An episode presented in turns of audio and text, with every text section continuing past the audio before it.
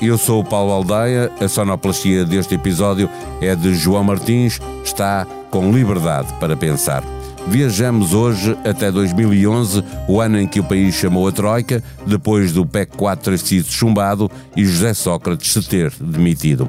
Essa demissão levou à antecipação das legislativas, ganhas pelo PSD, que acabou a fazer governo com o CDS. Logo no início do ano, Cavaco Silva já se tinha feito reeleger Presidente da República, mostrando, no discurso da posse, que não ia dar descanso ao governo socialista.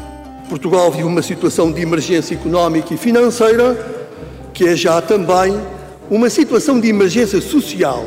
Há limites para os sacrifícios que se podem exigir ao comum dos cidadãos. Este era um tempo em que o mundo assistia ao desenvolvimento de resgates financeiros no sul da Europa, ao mesmo tempo que no outro lado do mar, no norte de África, decorria a Primavera Árabe. Tudo tinha começado no ano anterior, na Tunísia, espalhou-se depois pela Jordânia, Omã, Egito, Iémen, Sudão, Iraque, Líbia, Mauritânia e tantos outros países, até chegar à Síria, onde perdura uma guerra civil e que levou Alain Franchon, no Le Monde, a concluir que a Primavera Árabe dera, muito rapidamente, lugar ao inverno árabe. Em 2011, ainda assim, era a esperança sofrida que Amel Massouluchi cantava, aqui recordada no programa Próximo Futuro da Gulbenkian.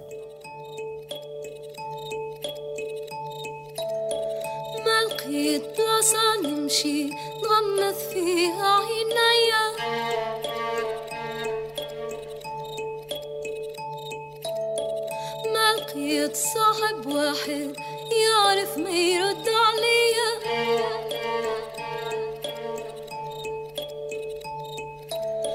ما لقيت موجات بحر تبحر بيا لبعيد.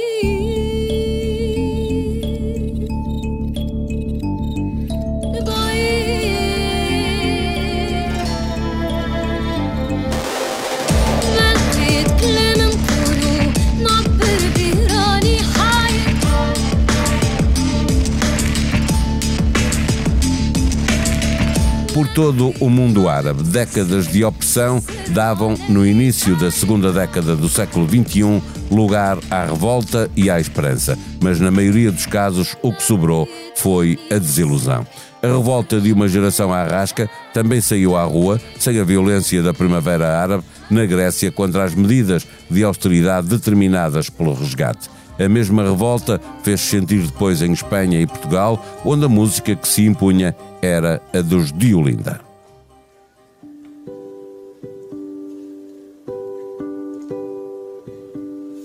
Sou da geração sem remuneração.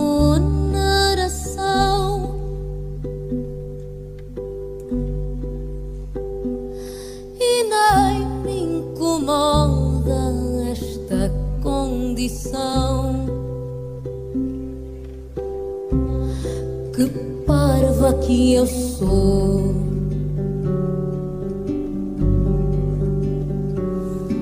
Porque isto está mal e vai continuar. Já é uma sorte eu poder estagiar. Que parva que eu sou.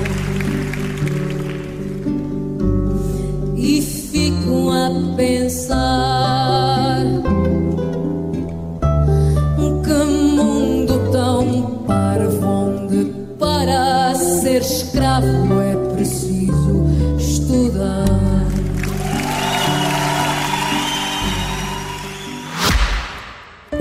para pensar. Conta com o patrocínio da Hyundai. A nossa inspiração é abraçar a mudança. Porque o que move a Hyundai hoje é garantir um mundo melhor às gerações de amanhã.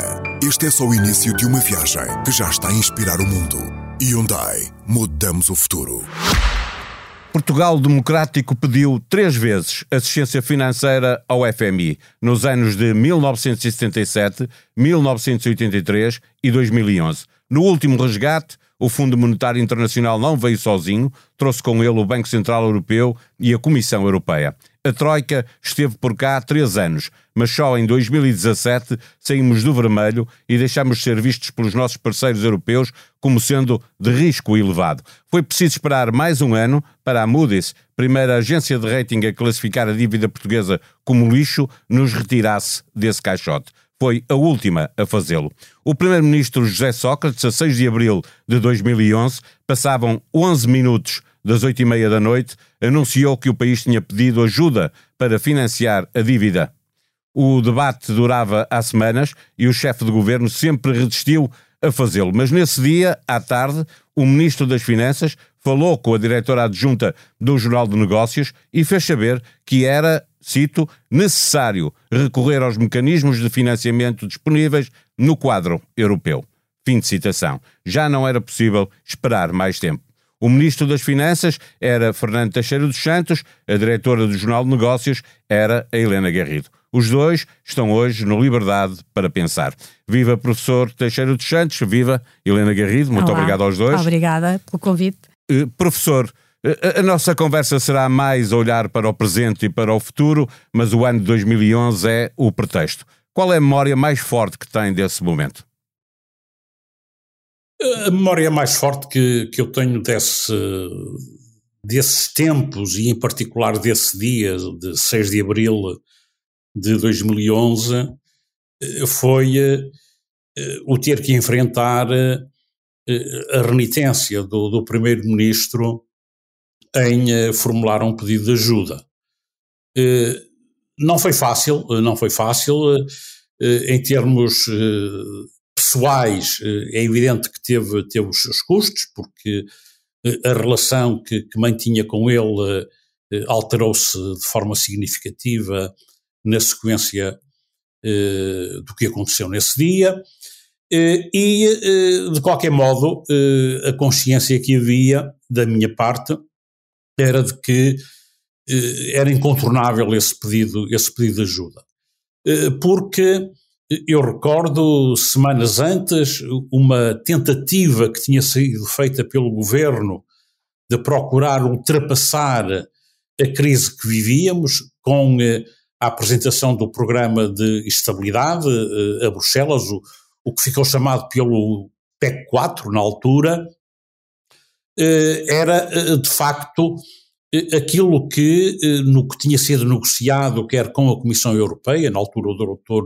Durão Barroso, quer com o Banco Central Europeu, com o Jean-Claude Trichet, que presidia ao banco, nós teríamos um programa que na altura se chamava um programa preventivo, que, não envolvendo o Fundo Monetário Internacional, internacional iria ter um forte empenhamento eh, do Banco Central Europeu na compra de dívida portuguesa no mercado secundário e também o, o, o apoio e, e, o acompanhamento da Comissão Europeia eh, na implementação de um programa de medidas que visavam eh, a correção da situação eh, das finanças públicas, que resultou eh, da crise financeira internacional, e também, de alguma forma, como autoridade que pudesse, nos mercados internacionais, eh, dar alguma credibilidade, de alguma forma credenciava o esforço e o trabalho que estava a ser feito nesse sentido.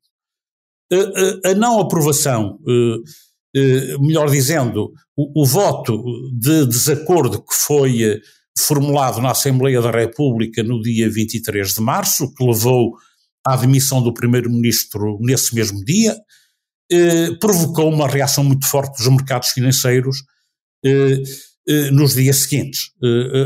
o rating da República Portuguesa baixou de forma considerável, os próprios bancos portugueses sentiram também uma degradação muito significativa do seu rating e era notória a grande dificuldade que Portugal iria ter a partir de então no seu financiamento.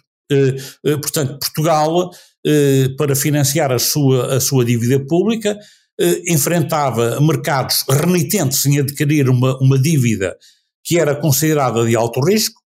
Por outro lado, os bancos portugueses, com o seu rating eh, eh, prejudicado com essa situação, teriam também muito pouca apetência em eles próprios adquirirem dívida pública, porque isso também iria ainda mais agravar a, a sua avaliação de risco, e, as dificuldades de financiamento então seriam aí evidentes, e eh, daí a que eu no dia 6 de abril, após uma emissão de dívida que ocorreu na manhã desse dia... É que juros, lembra-se? Lembra-se qual era o juro? Eh, não, já não me recordo nessa altura. Salvo erro, vou citar, acho que era o 8% nessa altura. Eh, talvez, não, não, não recordo precisamente o número de, dessa colocação nesse dia, mas é, é, foi notória já esta dificuldade que mencionava da colocação de dívida no mercado e, e daí eu, eu, ter considerado que eh, e ter feito essa declaração pública através da conversa que tive com Helena Garrido ao fim da tarde desse dia, de considerar que Portugal precisava de facto de socorrer dos mecanismos de, de apoio a nível europeu que envolviam não só a Comissão e o Banco Central Europeu, mas também envolviam o FMI. O, o, o, FMI. Foram, no fundo, os dois que chamaram a Troika, não é? Nesse dia. Eu não chamei Quase. a Troika. É uma brincadeira, obviamente. Helena, Helena não, va, não, vamos responsabilizar a Helena pela chamada da Troika. Ela, ela foi. O eh, é mensageiro. Quer dizer, uma mera mensageira. Exatamente, não culpar o mensageiro. Não matar o mensageiro, como se costuma dizer, não vamos matar o mensageiro no, no meio disso, como é óbvio. Helena Garrido, qual é a tua memória mais forte também desse tempo Bom, e desse dia? É, esse dia foi um dia eh, completamente louco, como do ponto de vista jornalístico foi uh, muito especial. Eu lembro-me de, de, uh, que a emissão era uma emissão de bilhetes do Tesouro. As emissões de bilhetes do Tesouro, no fundo, uh, para quem nos está a ouvir e não está muito familiar, é familiarizado. familiarizado. Bem, esta palavra é difícil. Com esta, com esta terminologia, no fundo é o Estado a pedir empréstimo de curto prazo. E correu muito mal, como o professor Teixeira dos Santos disse, a taxa de juros foi bastante elevada e, e eu recebo um, um, telefonema do Ministério das Finanças, da assessora do, do, do, Ministro das Finanças, a dizer que o Ministro das Finanças queria comentar a emissão de bilhetes do Tesouro. Nunca. Sabeste logo o que, é que estava a acontecer? Obviamente, nunca nenhum Ministro das Finanças queria. Até porque havia notícias de que o, o, o Ministro das Finanças já estava a pressionar o Primeiro-Ministro, já havia notícias anteriores. Muita é? gente já estava a pressionar Sim, na altura. Sim. Na altura até o doutor Mário Soares estava a pressionar, a tentar pressionar, os banqueiros tinham dado entrevistas, não é? A, a, a pressionar o pedido de ajuda e todo o mundo, toda a elite económica, financeira, governamental, da oposição, estava toda a gente a pressionar. José Sócrates não estava para aí virado. Não estava a, estava a resistir. E eu lembro, na altura, penso que eu já posso revelar que eu estava a entrar no gabinete do Dr. Mário Soares, porque na sequência deste, deste, deste, deste caso, não é? Uh, o, o Dr. Mário Soares tomou a iniciativa de uh, querer falar comigo e eu fui ter com ele. Coincidência, quando me ligam do Ministério das Finanças a dizer isto, eu disse: eu agora não posso, mas assim que sair, daqui a uma hora, volto a ligar. E então estava no táxi e ditei as perguntas. E finalmente digo: olha, e há aqui uma pergunta obrigatória: é se Portugal deve ou não pedir ajuda. Eu lembro-me bem que estava no Jornal Negócios, estava cá fora, nós tínhamos um terraço, não é? E liga-me a assessora do Ministro das Finanças a dizer, tem as respostas estão no mail e, e, e faz-me logo um alerta para a resposta à última pergunta. E foi aí que eu entrei na, na redação e alerta disse... vermelho. Exatamente, Portugal vai pedir ajuda. Fizemos logo um alerta uh, com letras maiúsculas, que correu logo o mundo inteiro, é? uh, passado um ou dois minutos uh, estava em, até na, na, na Al Jazeera, Uh, e a partir daí o, os banqueiros a ligarem para a redação, para o diretor, para o Pedro Santos Guerreiro, e, e a partir daí foi, foi precipitou-se a situação, Sim, não é? A história é aquela que nós conhecemos. Exatamente. É? A partir daí. Vamos então olhar para o, para o hoje e, e para a frente, eh, perceber onde estamos. Eh, Cristina Lagarde veio a Sintra dizer que os juros ainda vão subir mais, mas, sobretudo, podem manter-se uh, altos por um período largo uh, de tempo. Uh, professor Teixeira dos Santos, numa economia muito endividada como a nossa, a médio prazo, quais são os principais riscos? Bem, Em primeiro lugar, eu considero que o maior risco que temos é o podermos ter uma inflação elevada durante muito tempo. Esse, sem dúvida, é o maior risco, que, em grande medida, relativiza os outros riscos que advêm da política monetária que está a ser seguida. Mas com uma inflação alta, vamos ter juros altos também muito tempo, não é? Sim, sim, sim sem dúvida. Até, até porque eh, os juros, eh, como sabemos, eles próprios incorporam uma componente que tem a ver com eh, as, as expectativas de inflação. Nós estamos, o que é importante de facto é, é fazer baixar a inflação de forma relativamente rápida, porque a persistência da inflação cria um grande problema na economia, que é a consolidação de expectativas de uma inflação elevada. Isto é, se nós vivemos tempos de inflação elevada, os agentes económicos, as famílias, os trabalhadores, as empresas começam a convencer-se que nós vamos ter inflação elevada durante muito tempo e incorporam isso nas suas decisões, nos seus contratos, nos acordos que fazem. E isto faz com que a inflação demore ainda muito mais tempo a baixar e a gerar problemas eh, nas economias. E daí esta preocupação que os bancos centrais têm de fazer com que a inflação baixe o mais rapidamente possível.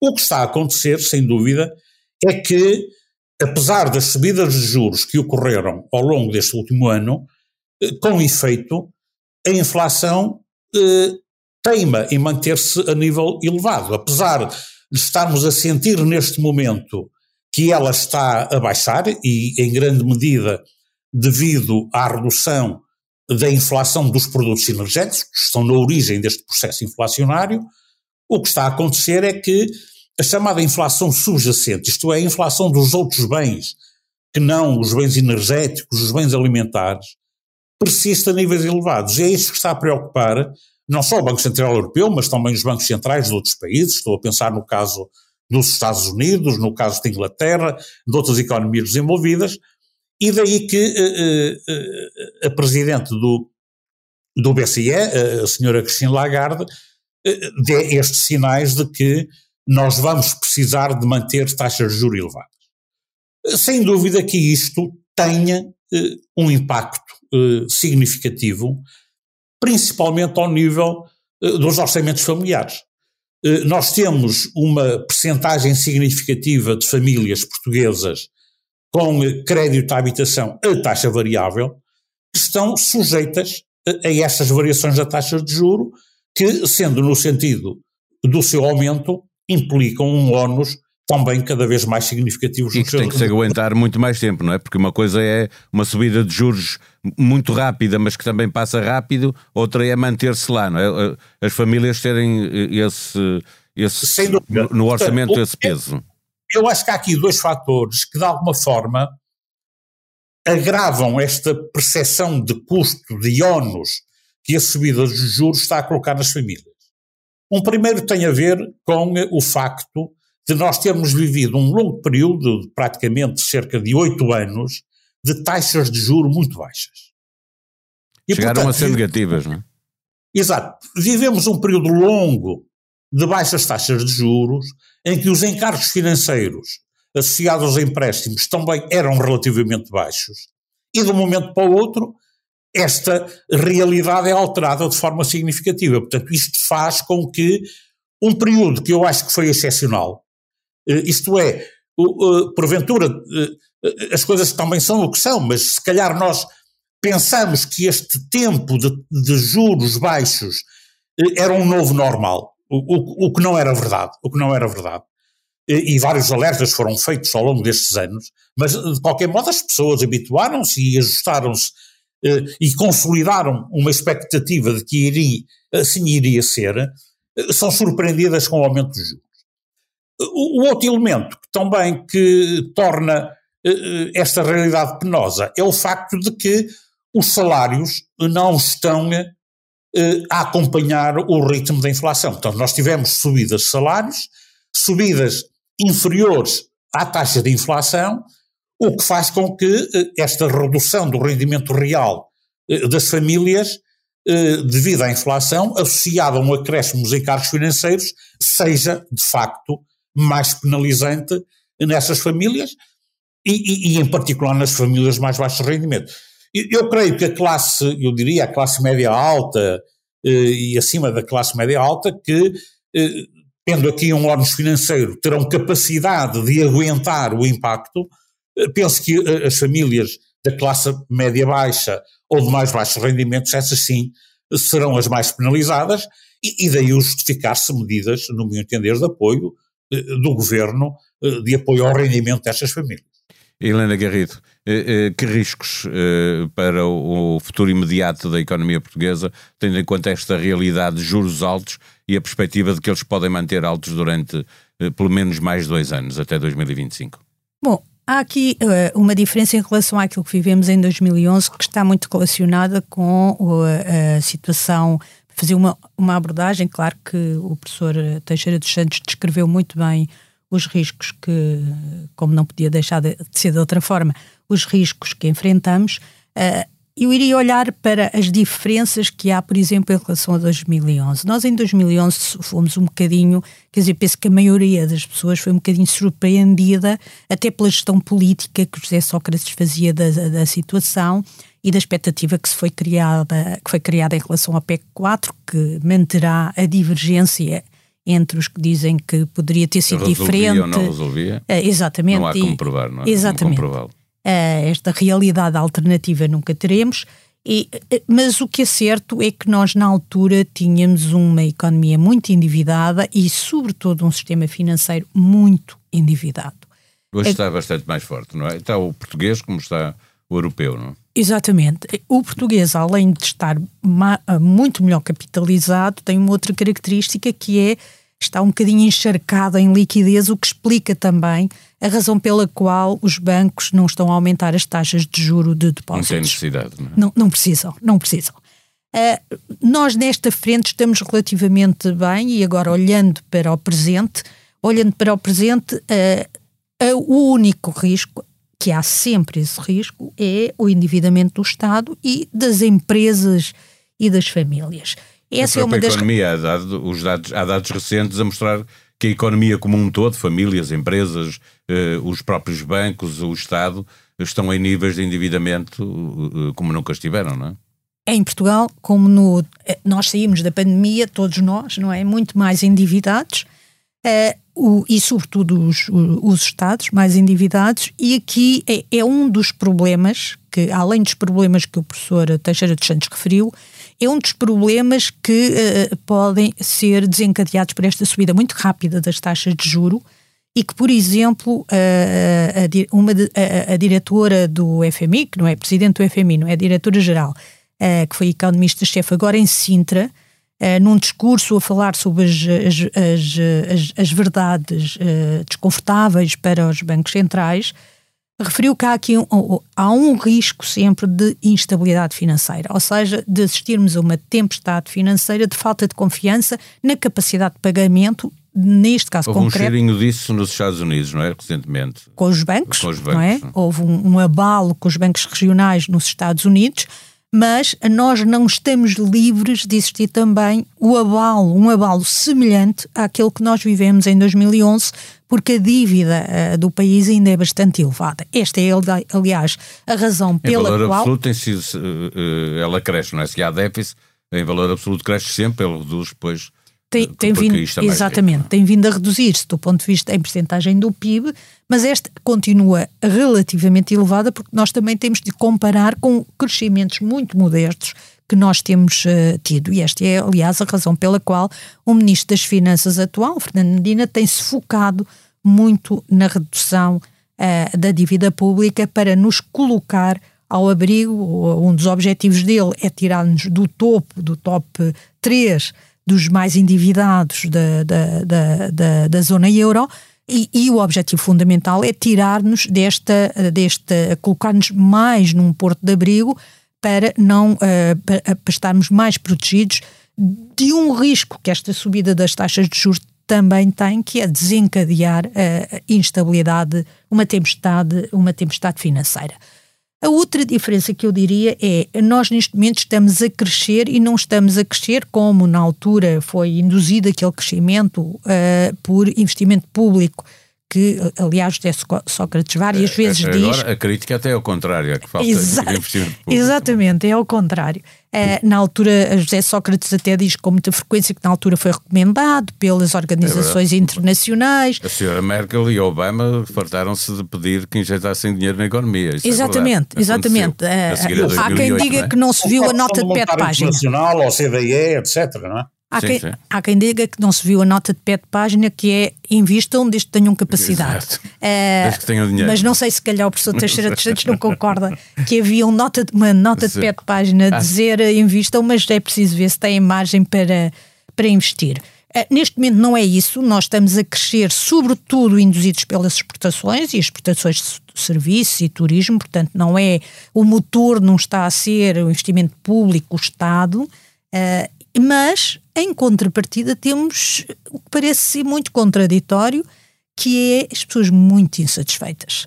Uh, o Expresso, aliás, divulgou é, há duas é ou três semanas. não é? Eh, Por isso o Presidente da República e não só dizem que a velha questão do o país está melhor, mas os portugueses é que não, não é? Ou a maioria deles. Pois, parece que isso não é possível. Penso que o professor Teixeira dos Santos até já, já fez umas declarações sobre esse assunto. É um bocado difícil o país estar melhor, a economia estar não, a... Se a distribuição for, eh, não for, for muito for assimétrica, exatamente, se calhar há, há, setores... há gente que está muito melhor e há, e há pessoas que estão piores. Há setores que estão, eh, que estão eh, que podem estar eh, bastante piores, mas no seu conjunto as pessoas não se sentem bem. Onde é que eu vejo também que há aqui um, um risco que não é tanto económico ou financeiro, mas que pode ser social e político, que é este esforço que se fez, é a minha leitura, pode ser discutível, este esforço que se fez de redução do déficit público desde que António Costa é Primeiro-Ministro foi um esforço muito baseado na degradação dos serviços É aí públicos. que quero ir, exatamente. E Porque aí vocês convergem ter- os dois, do que vou ouvindo o professor Teixeira dos Santos e vou lendo de ti, eh, eh, convergem nessa ideia de que eh, o equilíbrio orçamental não pode ser conseguido à custa da redução do, do investimento público, principalmente em, em áreas que são essenciais, não é?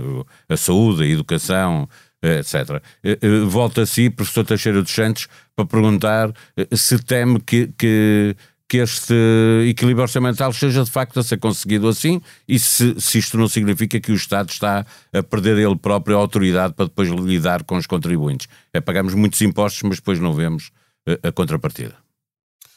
Eu, eu considero positiva eh, a evolução da- da- das nossas finanças públicas. Eh, Sem dúvida que, apesar de todos os problemas que nós sentimos ao nível dos serviços públicos, eh, apesar de tudo que, em termos de segurança financeira do país, da sua estabilidade, eh, eu acho que é preferível termos umas finanças públicas como estão agora, do que termos eh, problemas de finanças públicas que seriam de facto um risco. E, e aí, como a Helena Garrido referiu, se nós tivéssemos um déficit significativo, uma dívida pública a aumentar o seu peso no PIB, o risco era significativo para Portugal. Porque em Portugal um aumento da dívida pública ou um déficit público elevado não é a mesma coisa que num país como na Alemanha, na França ou na Finlândia. Porque nós temos um historial eh, que não nos deixa ficar bem na avaliação eh, eh, internacional. E, Eh, portanto, Nós não vamos ter tempo para abordar todas, mas, mas mal se compreende que se fala em folga orçamental, não é? Estamos sempre a, falar, estamos sempre a ouvir falar de, de folga orçamental, eh, eh, mas ela não existe. Nós precisávamos era de ter claramente um excedente, não é? Para, para nós reduzir a dívida. estamos em folga orçamental, nós estamos numa situação que anda em torno do equilíbrio e, e- e se estamos um bocadinho acima do equilíbrio em termos positivos é marginal, Pepe, não é algo de significativo. Portanto, Não, mas folga no sentido daquilo que estava previsto entre receita e despesa, e depois, como, como há inflação, há mais IVA e, e aquele dinheiro parece que é folga. Pode ser Oh, utilizado. Bom, Mas entre ter um- um- uma previsão de déficit, vamos supor, eh, não estou a dizer que sejam estes os números, mas temos uma previsão de um déficit, vamos supor, de meio por cento, e acabarmos com um excedente de 0,1 ou 0,2. Não, não é grande a diferença, não é? Não, não é grande a diferença. Quer dizer, é evidente que esta, esta folga ah, ah, quer dizer, correu melhor do que se esperava. Mas não podemos dizer que estamos numa situação de folga orçamental. Portanto, eu acho que é Mas não sou eu que digo, é o governo. Sim, sim. Sim, mas, sim, mas é o discurso político que eu, que eu acho que, eh, que às vezes nem sempre ajuda à própria gestão eh, pública e de comunicação eh, destas situações, porque depois as pessoas não percebem. Não percebem, se há folga orçamental, porque é que não se faz mais, não é?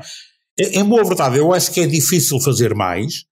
Eu creio que, e essa é a minha esperança, que à medida que vamos ultrapassando esta situação de crise, os dinheiros que foram afetos à pandemia, às suas consequências, agora ao impacto da guerra, da inflação, esse dinheiro que pesa na despesa, que seja dinheiro libertado, de facto, para enfrentar um grande desafio que o governo tem, que é da melhoria dos serviços públicos.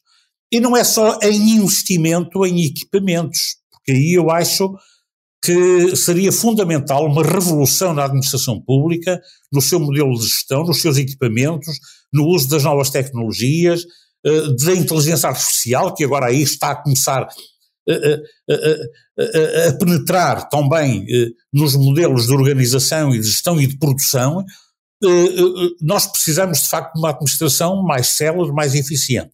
Mas também precisamos de pessoas devidamente capacitadas, quer no setor público, quer no setor privado. Nós temos uma administração pública, e ontem saíram estatísticas sobre isso, que está envelhecida, está mais envelhecida que o geral da economia. E, portanto, também sem quadros públicos mais jovens, eh, com remunerações atrativas, eh, que os incentive, que, que, que atraia e, e, e, e mantenha o talento na administração pública, será muito difícil nós melhorarmos a máquina pública que nós sentimos, em muitos aspectos, é um travão ao nosso desenvolvimento. Helena Garrido, este é um pau de dois bicos. Por um lado, temos que reduzir a carga fiscal, porque ela é, é, é, consecutivamente a bater recordes, mas por outro lado, precisamos, como diz o professor Teixeira dos Santos, de revolucionar a administração pública nos diferentes sentidos, quer com, com as pessoas que lá trabalham, eh, quer com a necessidade de investir para a modernizar e ela ser eh, mais eficiente. Sim, esse é sem dúvida um dos grandes desafios e concordo inteiramente com o diagnóstico que o professor Teixeira dos Santos acabou de fazer. Uh, é mesmo uma revolução na administração pública que nós precisamos, porque uh, nós podemos estar neste momento numa ótima fase conjuntural, as receitas a entrarem para os cofres do Estado, como, tu, como referiste também por causa da, da inflação, que é um imposto escondido e que sobretudo grave para as pessoas de rendimentos mais elevados, nós podemos... Menos elevados. Uh, grave mais baixos, menos elevados. Desculpa, para os rendimentos mais baixos, sim, tens toda a razão. Uh, o, esta é uma conjuntura ótima, mas não está a acontecer nada que reduza, que faça da administração pública um, um, um setor que consiga fazer mais com menos. Uh, nós temos atirado muito dinheiro para os problemas. Veja-se o setor da saúde, que nunca teve tanto, uh, tanto dinheiro e nunca como hoje as pessoas se queixam tanto do setor, uh, do setor da saúde, do setor público eh, da saúde e nunca tanto como hoje as pessoas têm, uh, uh, têm procuram outras alternativas ao setor público da saúde.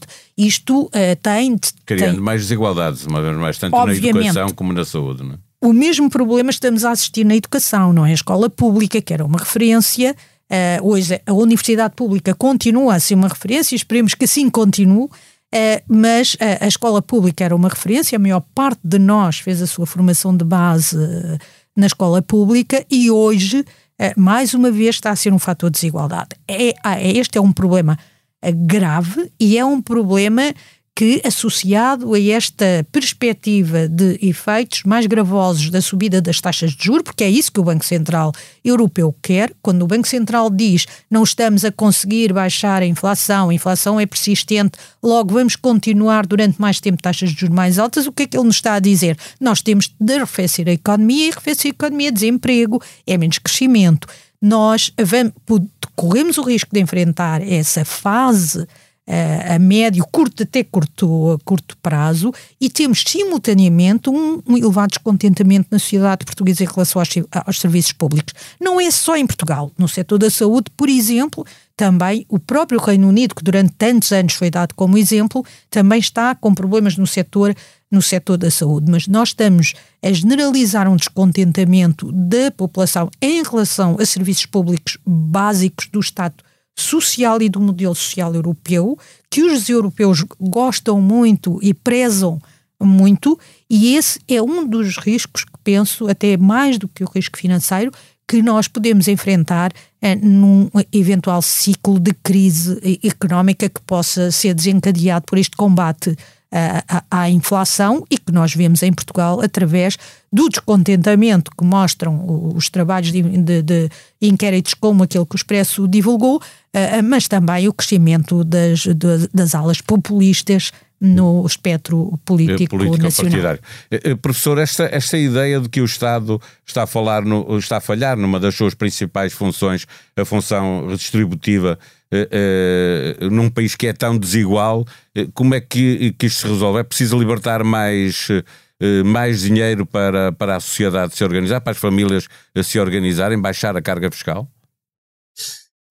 Em primeiro lugar, eu não tenho essa percepção de que o Estado português esteja a falhar eh, na redistribuição. Aliás, nós temos muitas políticas redistributivas e é graças a elas que o nosso risco de pobreza após transferências e pensões tem vindo a ser reduzido ao longo do tempo.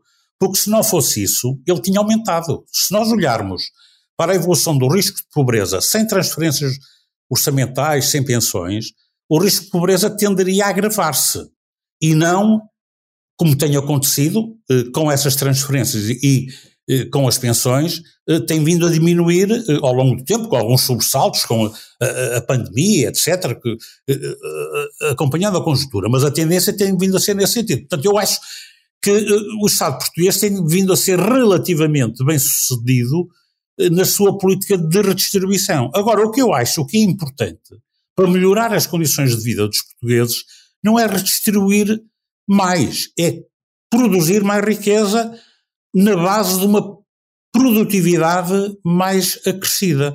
E como Porque é que isso se faz? Eh, isso faz-se com, eh, eh, com investimento em equipamentos, equipamentos inovadores, modernizadores, e terá partido agora dessas novas tendências tecnológicas que, que, estão na agenda do dia e, acima de tudo, também com a melhoria das qualificações, o chamado capital humano. Portanto, nós temos que desenvolver competências dos portugueses ajustadas aos desafios que temos pela frente. Se calhar temos que repensar o nosso figurino de educação, das competências que transmitimos. Eu aqui considero, há três pilares fundamentais, que é o, o saber ser, o saber criar e o saber fazer. Nós temos de ter consciência como cidadãos, como membros de uma comunidade, de uma sociedade, temos de ter capacidade de criar, de inovar, de inventar e depois temos de saber fazer. Portanto, o ensino humanístico, o ensino criativo e o ensino técnico são fundamentais, estes três pilares, para o desenvolvimento da nossa sociedade e para fazermos frente eh, e tirar partido, melhor dizendo, até dos novos desafios que temos no domínio ambiental, tecnológico, etc. E até social, com o envelhecimento da população. Eh, por outro lado, quanto à questão da redução da, da carga fiscal, é uma, é uma questão bastante complexa, porque as tendências que nós temos perante nós é de cada vez mais os Estados têm mais despesas com a saúde e com o envelhecimento, com as pensões, com o apoio aos idosos, numa população que está a ser cada vez que está a envelhecer ao longo do tempo.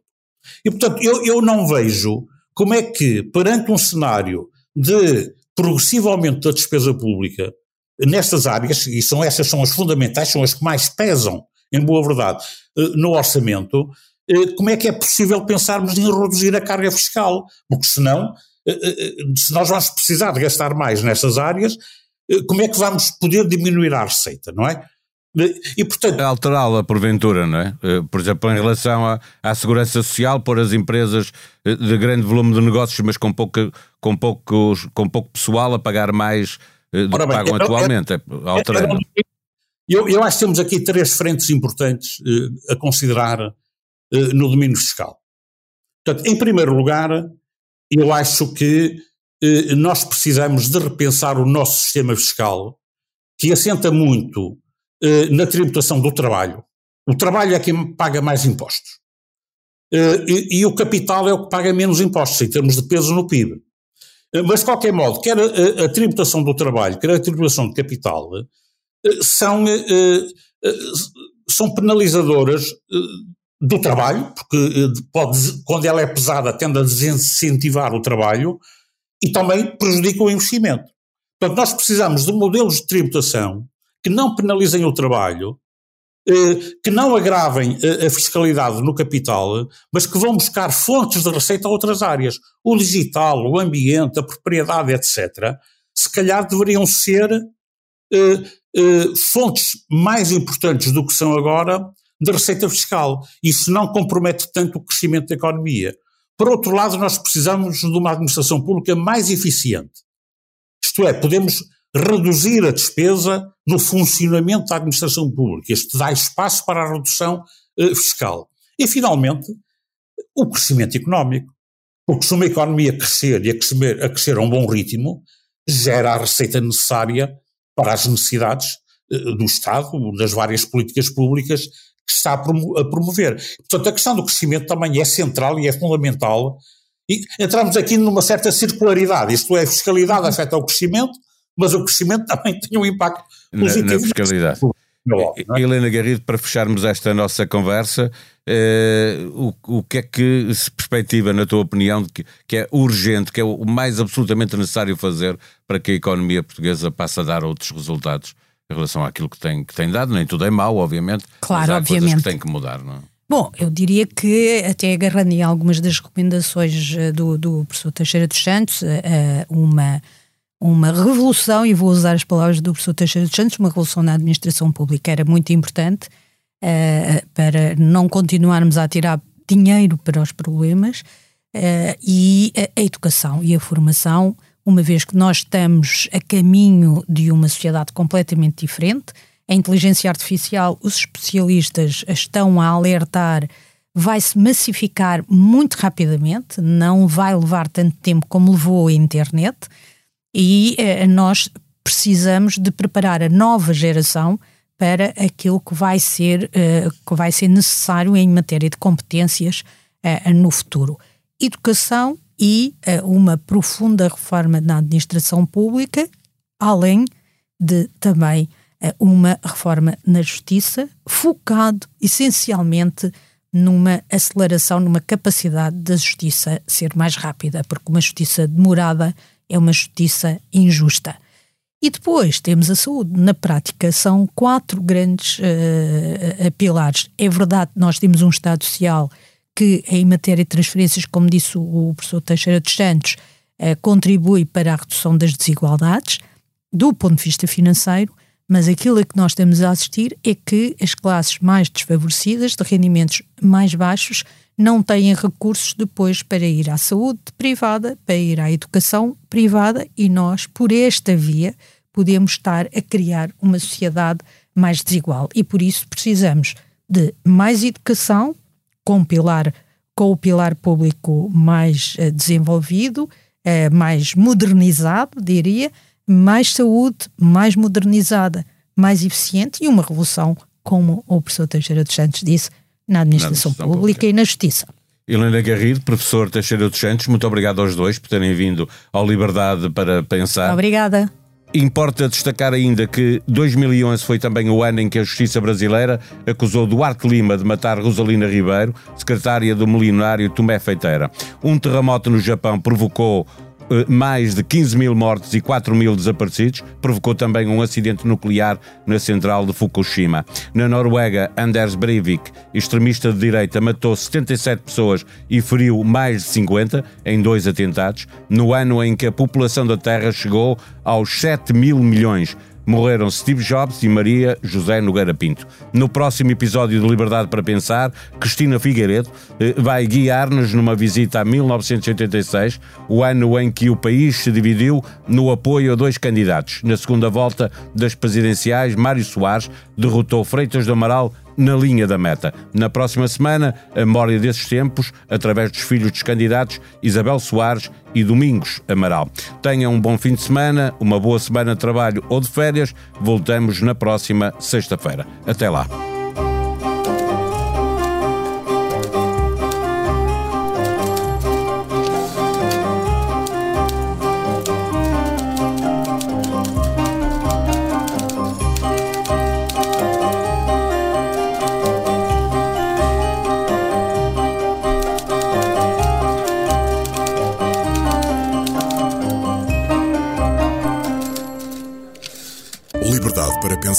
Conta com o patrocínio da Hyundai. A nossa inspiração é abraçar a mudança. Porque o que move a Hyundai hoje é garantir um mundo melhor às gerações de amanhã. Este é só o início de uma viagem que já está a inspirar o mundo. Hyundai. Mudamos o futuro.